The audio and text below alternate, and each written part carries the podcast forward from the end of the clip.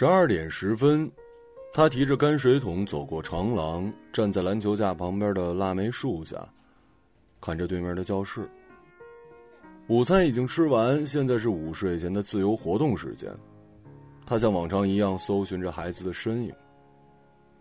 他到蓝天幼儿园上班已经两个月了，这两个月的时间足够让他了解自己想知道的所有东西。比如向日葵班的王老师脾气最急躁，经常会吼学生，有时急了还会拍一巴掌。玫瑰班的蒋老师最精明，怕家长指责他没有督促喝水。每天都会放学前把每个学生的水杯给倒空。睡莲班的李老师是个关系户，听说是园长的亲侄女，每天中午厨房送饭都是先送睡莲班。百合班的廖老师是园里唯一的本科生，听说是从内蒙的农村出来的，工作老实，对学生也负责。孩子就在廖老师的百合班。他倒是运气好。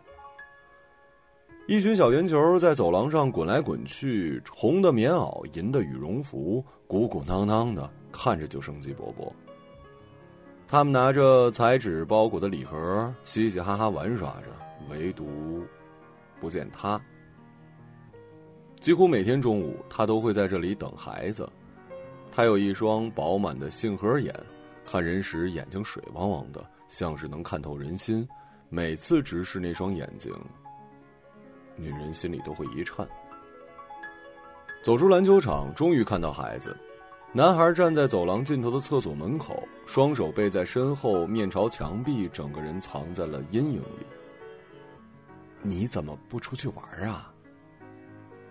孩子的视线死死盯着墙壁，一声不吭。他还想问两句，却不知道说什么好。他今天打人了，罚他站在这儿。看同学们玩。廖老师端着饭盒走过来，看见他，好脾气的回答：“打人呐，啊，那是不对。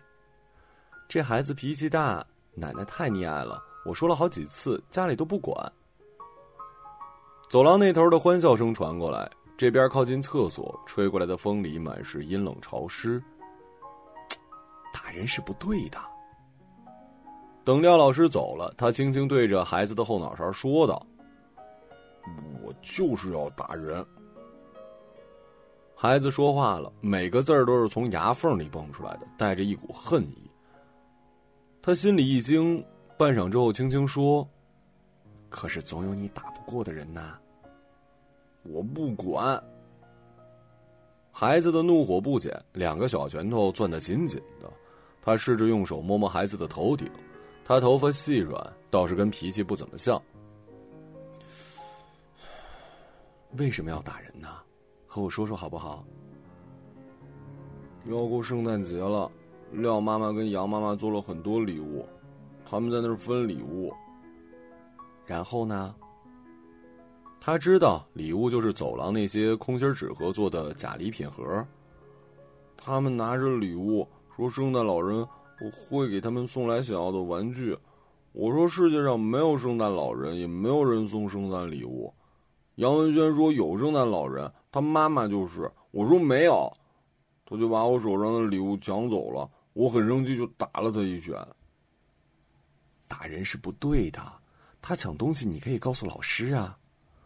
可是，可是我很生气，他们总是笑话我，跟我作对。那是他们不好，你不要跟他们玩了，跟别的人玩啊。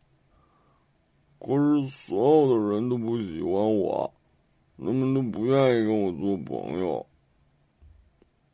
一个穿着黑色羽绒服的小男孩跑过来，看到他们在厕所门口停下来，哈腰探头，围着孩子转了一圈，吐了个舌头，做了个鬼脸嗯，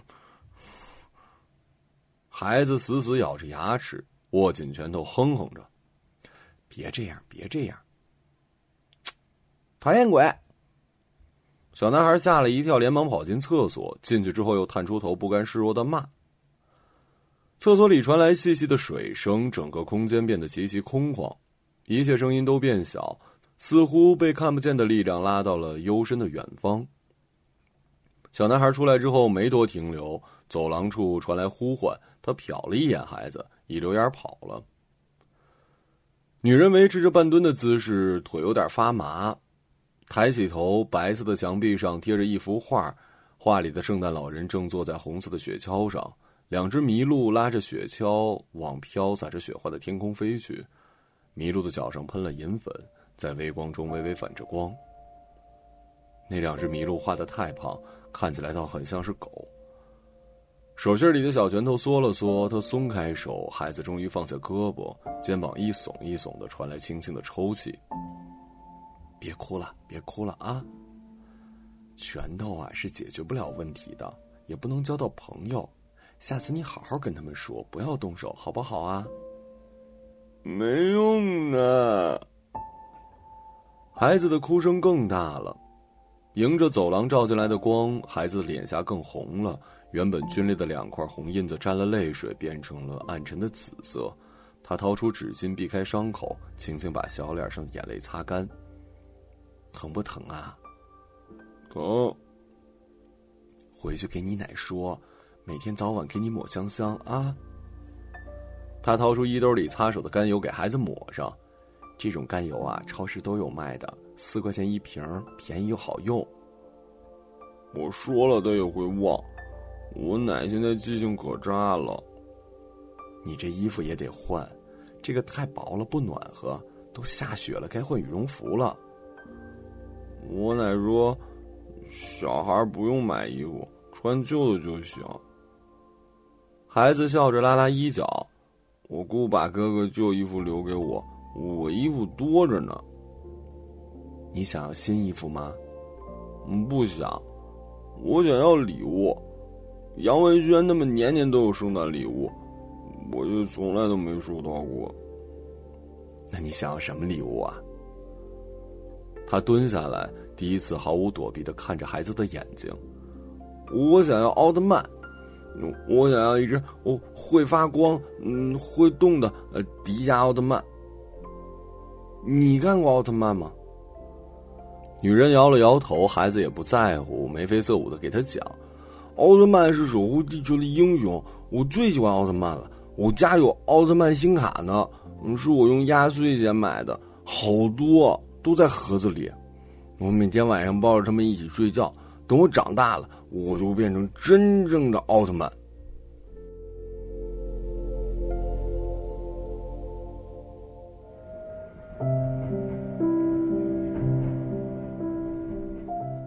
十平米的出租屋，闭着眼睛也知道什么东西放在什么位置。他没开灯，借着窗户透进来的微光，在门边的脸盆下抽出洗脚盆，把暖水瓶里开水倒进去，兑了半瓢凉水，解下护膝。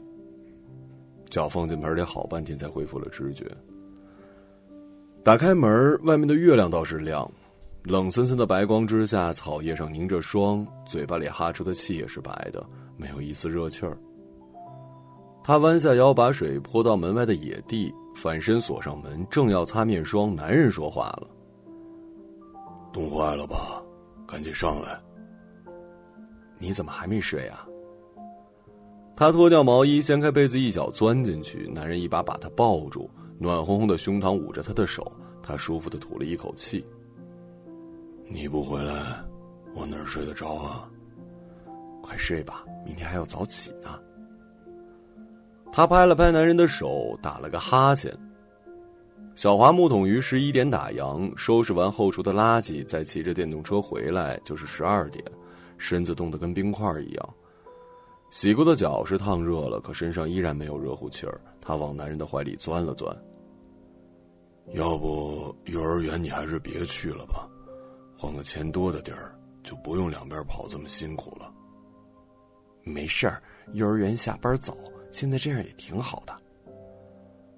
你本来就有月子里落下来的风湿，没事儿，我自己的身体我知道。幼儿园你舍不得辞，那木桶鱼就别去了。我现在烟也戒了，你不用这么拼的。家里用钱地方多着呢，钱总是挣不完的。力气是个贱东西，用了又来，不用就没了。我跟你说啊，天天干活的人反而不得病。哎呀，你呀就是太倔了，睡吧啊。月光透过窗帘把墙壁染成了蔚蓝色，远处的汽车经过，发出海浪般的阵阵声响。他从来没有见过真正的大海。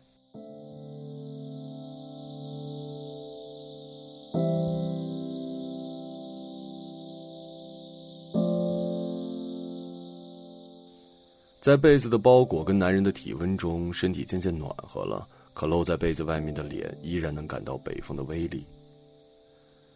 江城实在太冷了，潮气又重，棉鞋和被褥都被浸得湿哒哒的。他翻个身，耳边传来规律的鼾声。男人累了，睡觉就会打鼾。汽车配件厂的冲压工，白班夜班三班倒，一个班上十个多小时，不比他轻松。做人最重要的是知道好歹，现在的生活他已经很满足了，别的就不要再想了。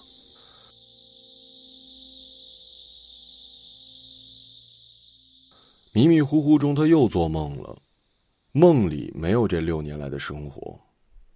那个江边的小洋楼里，白色马赛克的外墙，黑色水墨石的地砖，红漆木门开着，夜风呼呼吹进来。刘志刚按着他的头，把他的头狠狠的磕向地砖脑袋南瓜样撞向黑色的水墨石，炸出红色的汁水。他两只手在地上乱抓乱刨，却抓不到任何东西。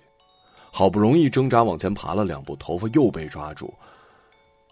那只手用力一拽，他仰着上身向后倒去，拳头雨点般的劈头落下。他看不到刘志刚的脸，也感觉不到疼。血流进眼睛里，黏糊糊的，睁也睁不开。他听到自己的呻吟声，细细的、尖尖的，十分陌生，像是被掐住脖子的幼猫发出的声音。叫你顶嘴，叫你顶嘴，你嘴巴不是会做吗？老子今天打到你再也说不出来。刘志刚的声音在耳边响起，他闻到他身上夹杂着烟味的酒味，在他面前，他根本就不是个人，而是一条狗。漆黑的地砖上，雪也是黑色的。头顶的灯泡发着黑灰色的光，他觉得自己似乎忘了点什么。就在这时，一阵婴儿的哭声顺着夜风传来了。孩子，他想起来了，孩子独自睡在医院的小床上，他挣扎着用指甲挠男人的手，可这点力度对男人来说根本就不算什么。男人一脚踹过来，他向后坠去，堕入无边的深渊。他惊得坐了起来。梦里的深渊太可怕了，胸口仿佛塞着一块大石头，吞不下、吐不出，梗在心窝生疼。胸口的痛意让太阳穴绷得紧紧的，后背汗津津湿了一大片。过了半晌，他才缓过神儿来。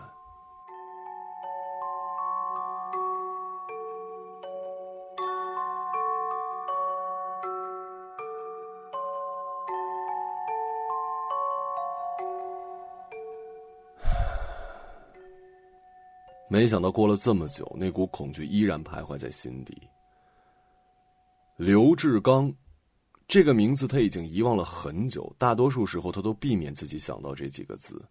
这三个字里饱含着无限的痛苦，散发着恶臭。只要想起那张油光满脸的红黑脸，他就觉得恶心。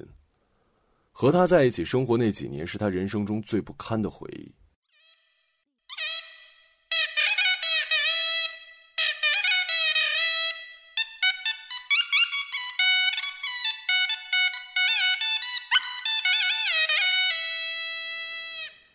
没人上门的时候，他只有十九岁。乡下流行早婚，说亲都是按虚岁。媒人带了四样茶和香烟白酒，嘴里把刘家夸得花团锦簇。父母见媒人礼数周全，又见说是镇上有名的殷实人家，心里先有了两分满意。等见到人，刘志刚模样不差，又惯会为人处事，面上挑不出半分错。谁也想不到，他会打人的。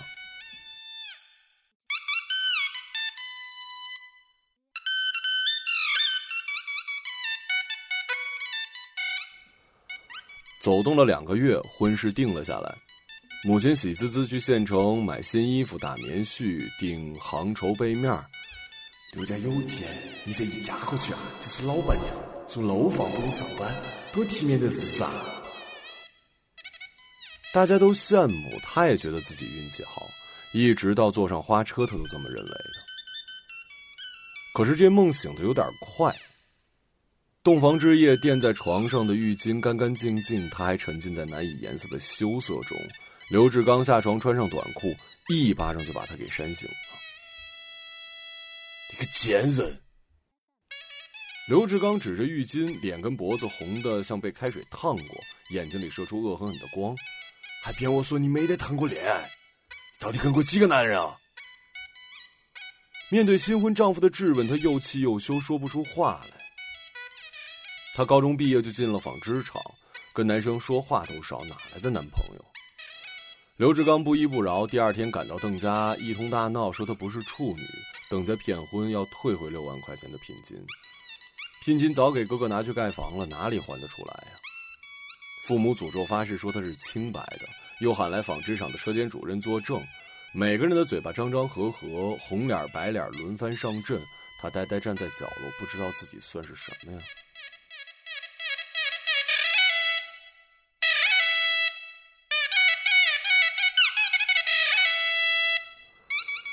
回到刘家没多久，她怀孕了。知道怀孕之后，她心里无悲无喜，只有茫然。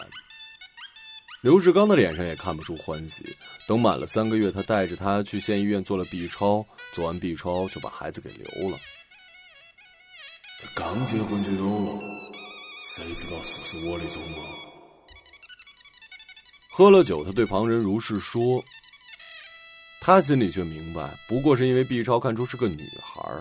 直到第三次怀孕，她才怀上男孩一次次的羞辱打骂，一次次被冰冷的金属刨刮，对这个孩子，他已经没有任何期待，心里更多的是怨恨。婚后这些年，他也回过娘家，也想过离婚，都没有用。最后总是被劝回刘家。你嫁到我家，生是我的人，死是我的鬼。你要离婚？我就把你全家都杀了！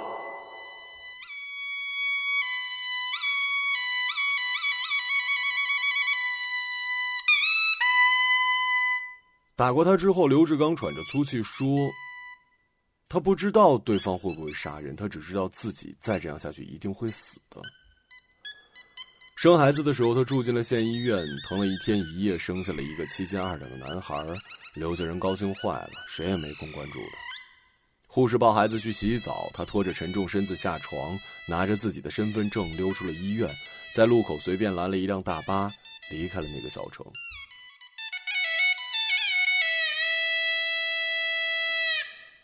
后来他才知道，原来这个世界上有不打老婆的男人，也有不在乎女人嫁过人的男人。原来只会欺负老婆的男人都是怂货。有些事情，原来你以为是命，其实只是个影子。可是他知道自己永远不可能摆脱过去，那个孩子就是他心口放飞的风筝。他虽然离开了他，却无法真正的忘记他，勒得心脏爆裂，血肉崩溅。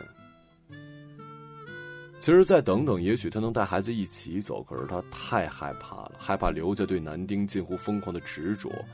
害怕刘家在镇上的势力，更害怕那孩子跟他爸爸一样。他被恐惧逼疯了。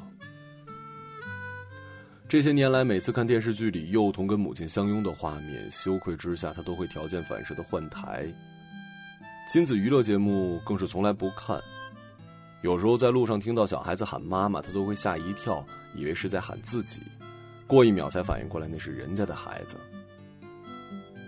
他痛得害怕见天伦之乐，又忍不住打量孩子，看他们奶声奶气的说话，看他们骑滑板车骄傲的模样，从那圆滑的脸上幻想出一个虚构的影子，再用这个虚构的影子来安慰自己。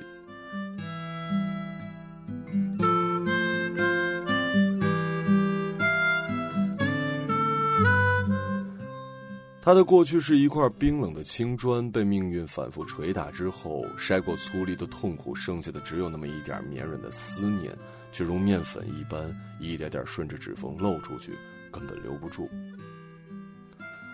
推车穿过大厅，顺着走廊往前走，先是睡莲班，然后是玫瑰班、百合班、雏菊班、向日葵班。一楼走廊走到尽头，推车不能上楼梯。二楼几个班级的保育员早等在了楼梯口。一个人提起一个桶，麻利的爬到楼梯。他转过身，推车一下失去了重量，车轱辘划过地板，咣啷咣啷作响。凤玲啊，又是你来送饭呢？校医杨大姐听到声音，端着饭盒从医务室探出头。她原来是中医院的护士长，后来退休来了蓝天幼儿园。当校医虽然清闲，可整天在医务室里贴报表、整理资料，难免寂寞，所以见到有人经过就要拉住说会儿话。您在吃饭呢？他停下来笑着寒暄：“怎么天天都是你送饭呢？我喜欢在外面跑，呃，厨房里灶上烧着火，人又多。”闷着呢，你呀就是太老实。现在啊，老实人吃亏的。老话不都说吃亏是福吗？那也要看吃什么样的亏呀。有的你越退让，他就越是顺杆爬。我跟你讲啊，杨姐看了看四周，把头凑过来，她配合的贴近耳朵。今天早上百合班又闹了一场。为什么呀？还不是家长闹的。哼，有些家长自己就立身不正，还教小孩越教越歪。百合班有个小孩打了人，廖老师在群里跟家长说：“呃，让带着孩子给对方道个歉。”家长没做声。结果今儿早上那奶奶堵在教室门口闹，说孩子家家一起玩，磕磕碰碰很正常，也没见个伤，怎么老师要上纲上线啊？还说他们家孩子以前也被人打过，只是没在学校说。那会儿他们家孩子被欺负的时候，怎么不见老师主持正义啊？现在啊，就打了别人一下，还要家长来带着道歉。老师这是区别对待呀？是觉得他们家条件不好，欺负他们家，闹哄哄吵了半个多小时，把廖老师都给逼哭了。不管你以前有没有被别人欺负，现在是你打人了，就是不对，就该道歉。你再说了，你被别人欺负了，你就要跟老师说呀。你不说，老师也不知道。廖老师就是脾气太好，才被那老太太欺负。这碰上不讲理的，有理也说不清了。你越是好言好语跟他讲道理，他越蹬鼻子上脸呢。是那个刘文玉吗？除了他还有谁呀？这小孩啊，叛逆的很，成天打架闹事。爸爸从来不来学校，奶奶又说不通，吃小的护短。我看呐，这孩子以后得吃大亏。我也和他说过两句话，这孩子本性不坏。孩子嘛，生下来都是白纸，全靠家长教的。学校里老师教育比不过家长的言传身教。这家里根子坏，老师也难教过来呀。哎呀，他那个奶奶呀，真是沟通不了。那他爸爸不管吗？他爸爸白天送快递，晚上跑滴滴，哪有时间管他呀？反正在这读三年幼儿园，我没见过他爸，一次都没送过孩子。他爸爸不是在这开了家火锅店吗？那都两年前的事儿了，那个店早就关门了，生意哪有那么好做呀？又是个没根基的外地人，听说欠了一屁股债呢。哦，这样啊。哎呀，你瞧我一说话忘了时间了，净拉你说这些，你赶紧吃饭去吧啊！走廊里传来孩子们叽叽喳喳的说话声，杨姐一惊，满脸歉意的说：“她推着车咣啷咣啷走过大厅。”腊梅花的清香随着风扑到鼻子上，连空气都变得澄澈起来。广播里响起了午餐时间的儿歌，声音飘得远远的，像是来自另外一个国度。你怎么才来呀？汤都冷了。一进门，孙姐推过车，啊，没事儿。在蓝天幼儿园，刘文玉算是个名人，他的出名来自于调皮捣蛋。这孩子其实长得不差。圆脸蛋、大眼睛，有一头漆黑的好头发，可脸上总是脏兮兮的。从入冬起，袖子上就套着两只；从入冬起，袖子上就套着两只豹纹镶嵌蕾丝花边的套袖，看起来既不可爱也不体面。他倒是挺心疼他的，就像杨姐说的，根子出在家长身上，孩子都是白纸，只要好好教，总能教好的。他手上的指甲没人剪，被牙齿啃得乱七八糟，里面藏了黑泥。只要往别人脸上一划，那锯齿的尖指尖就会把幼童的脸给划出血，有时候倒不见得是存心要打人。他给他剪过几次指甲，问他为什么不让奶奶剪。他说他奶奶眼睛不好，总是剪到他手，他就不让他剪了，自己咬算了。不能咬指甲，要讲卫生，这样不会得病。我奶说了，不干不净吃了没病。我跟着他吃，跟着他睡，到现在都没进过医院。我妹我妈带的，成天不许吃这不许碰那，三天两头进医院，到现在才长这么高，哦，这才这么高。他比着自己的胸口，你妈对你好吗？还行吧。我爸要打人，他不打人。哼。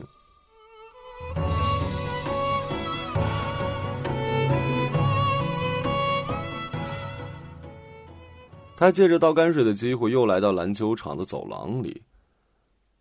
你又来啦！孩子从对面跑过来，嘴巴里哈着一溜白气。你慢点儿，没事儿。今天没挨批吧？没有啊。你奶奶给你买香香了吗？没有。哎呀，他叹了口气。你说老人他疼孙子吧，他带的马虎又吝啬。说他不疼孙子吧，护短时又像是所向披靡的母狮子。我这两天扎了点我妹妹的，你看她香香了，是不是好了？是好了。你奶年纪大了，下次要买东西，你跟你爸妈说。我爸天天不在家，我奶奶又不让我去烦我妈，我奶管我，我妈管我妹。那我给你买吧。那怎么行？老师教过我们不能拿别人东西。老师教的对，你得好好听老师话啊。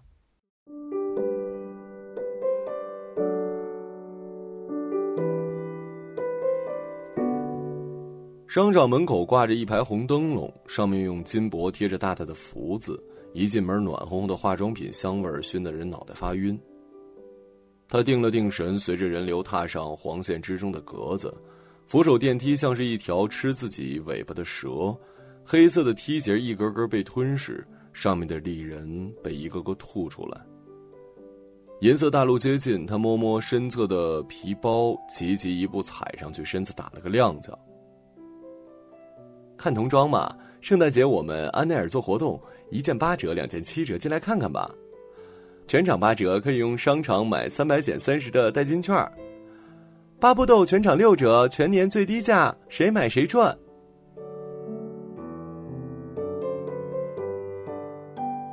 看着淡妆的售货员纷纷站在过道兜售，他不敢多看，加快脚步穿过摆满圣诞树的店铺，朝另一头的玩具区走去。呃，还哎，这有奥特曼吗？加呃加罗奥特曼啊，有啊。你说的是呃迪迦奥特曼吧？啊，对对对对。就是这个，啊，在这边呢。售货员在前面带路，领着他到了货柜的背面，从靠近天花板的格子里取下一纸盒。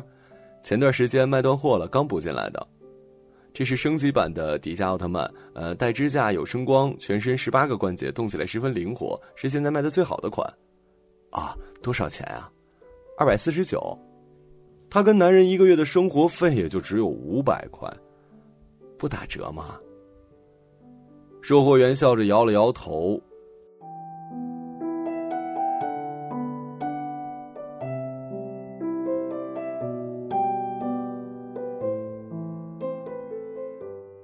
一出商场大门，冷风呼啸着从脖子灌下来，下雪了。细软的雪花从天空洋洋洒洒落下，原本阴暗的天空变成了暗沉的烟灰色，映的大楼跟车辆染了一层灰。他顶着风拐了个弯儿，在商场背面步行街的栏杆旁推出电动车，冻得牙齿关节咯咯直响。雪下到第二天早上才停，地上积了一层薄雪，放眼望去全是白的，世界突然变得陌生而崭新。走到学校的时候，刚到七点半，幼儿园大门还没开，只开了一个小侧门。几个保育员蹲在地上，把各种画着雪花、铃铛、圣诞树的贴纸贴在了大厅的玻璃上。昨天他又做梦了，梦见他抱着那个脸蛋红红的、手像小老鼠爪子的婴儿给他喂奶、喂苹果泥，推着小车带他去晒太阳。他给他买电视上那种动物花纹的爬爬衣，那衣服连帽带包脚，穿着要多可爱有多可爱，在床上来回爬，像个懵懂的小动物。他对着孩子脸蛋小鸡啄米一通亲，又是拍照又是摄像。他给他洗澡，在澡盆里放小鸭子玩具，用鼻尖轻触那柔软的小鼻子。要是他马上能长大就好了。他可以把世界上所有的好东西一次性全部给他。要是他永远都这么大也好，永远这么可爱柔软，对他的爱抚跟照料一概接受。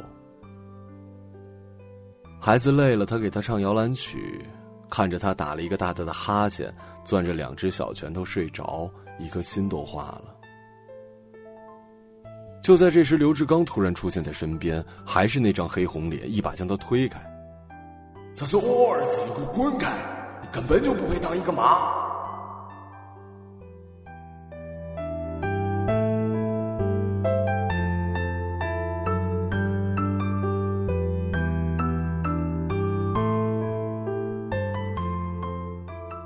醒了之后，最后那句话的回音一直震荡在耳边，一遍又一遍。离开刘家之后，他再也没有回过小镇，既怨恨父母兄长的薄情，也害怕给他们带来麻烦。反正已经是一团理不清的乱麻，不如一刀两断。只是心里终究放不下，看到别人过生日，他会忍不住想：自己儿子过生日的时候有蛋糕吗？看到童装店，他心里在想。自己儿子现在多高了？是骑他的腰还是骑胸口？这些琐碎的联想让他得不到安宁。离开后的第二年，他托了一个有脸面的人调和，费了很大功夫，刘志刚才同意离婚。刘家上下恨透了他，在镇上说他水性杨花、不守妇道，在外面做见不得人的勾当，扬言说绝不会放过他。他不敢回去，只好买了东西给孩子寄回去，可所有快递都被退回来。那些小衣服、小鞋子堆了一箱。搬家时，男人劝东西太多不好带，这些还都是新的，要不卖了吧？他却舍不得，最后还是找了托运。厨房里蒸汽把整个厨房熏得晕雾缭绕，他的厨师服里面只穿了一件紧身毛衣，额头却出了一层细汗。他把胡萝卜、南瓜汁、菠菜榨了汁和在面里揉，擀出红的、绿的面皮。饺子馅是自己做的。肥瘦相间的猪肉剁碎加白菜炒的半熟的韭菜鸡蛋，用两个不锈钢的大盆装了，筷子戳进去蘸一点儿，一个卷儿，一个手指大小的饺子就包好了。煤气灶上煮着一锅大骨汤，汤汁已经泛白，咕嘟咕嘟直冒泡。隔着门，操场的喇叭里传来歌声，叮叮当，叮叮当，铃儿响叮当，我们把滑雪歌儿唱。心里多欢畅。眼前似乎真的出现一片雪原，厚实的白雪覆盖在连绵的山岭，笔直的针叶林里有一道银白的小道，两只犄角闪着银光的麋鹿轻轻从密林里跳出来，背后拖着一只红的像火的雪橇。你今天心情很好啊，孙姐打趣的说，他笑笑不说话，弯腰把餐桶搬上车。门一开，腊梅花香熏得空气发甜。送完餐，他三口两口吃完午餐，转身用钥匙打开了更衣柜，取出钱。走廊上吃完午餐的学生自己在玩，他刚走到走廊尽头，熟悉的身影跑了过来：“你来啦！”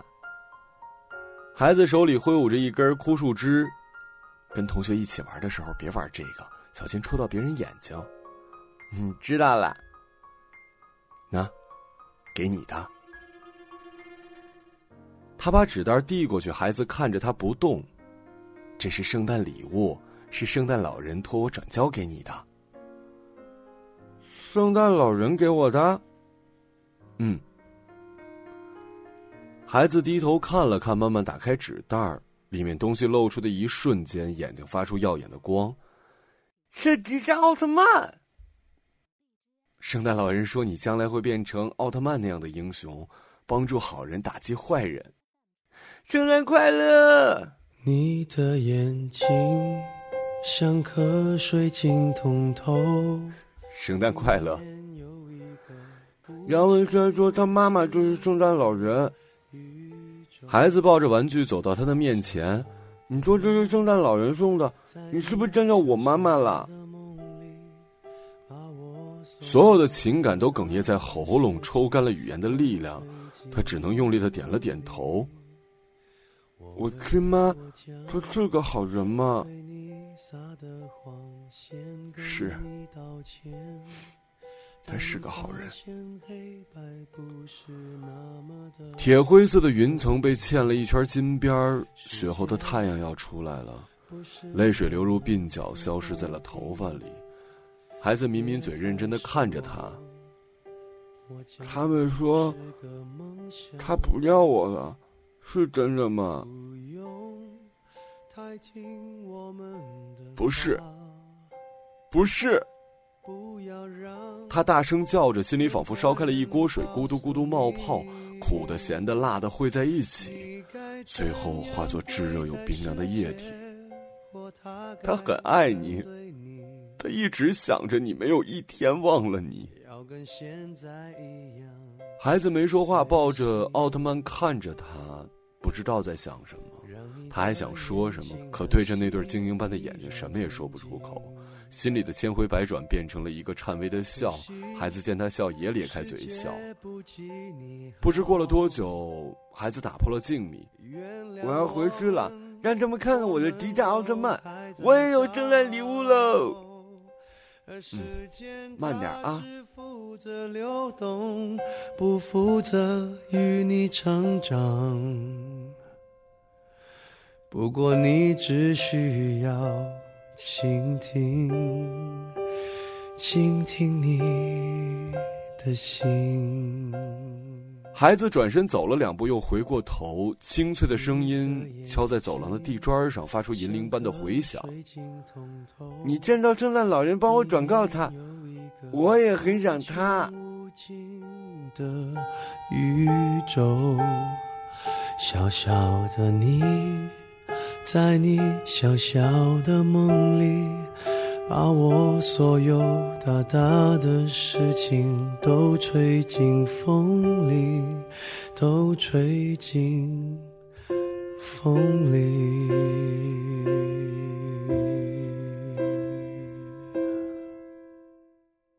一个朗读者，马晓成。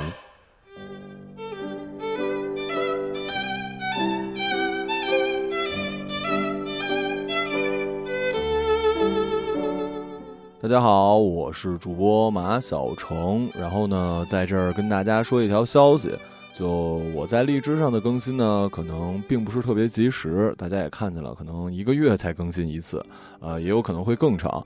呃，也有一些付费节目，但是大家如果去关注我的公众号的话，每天都有最新的节目更新。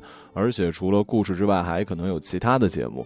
而且在公众号上，所有的节目都是免费的，是没有付费这个功能的。呃，我这个荔枝上的付费节目其实也不是很多了，对，包括价格标的也挺亲民的。就大家如果呃想要听所有节目都是免费的，比如说这上面的付费节目你想听的话，呃，可以去那个呃我公众号上去看，公众号每天都有更新，然后公众号是。马小成的全拼加一二二五，马小成全拼一二二五，或者公众号直接搜马小成，我的那公众号名字叫马泽法克。对，呃，希望大家可以去公众号里给我留言，这样的话，公众号的留言我也会经常可以看见的。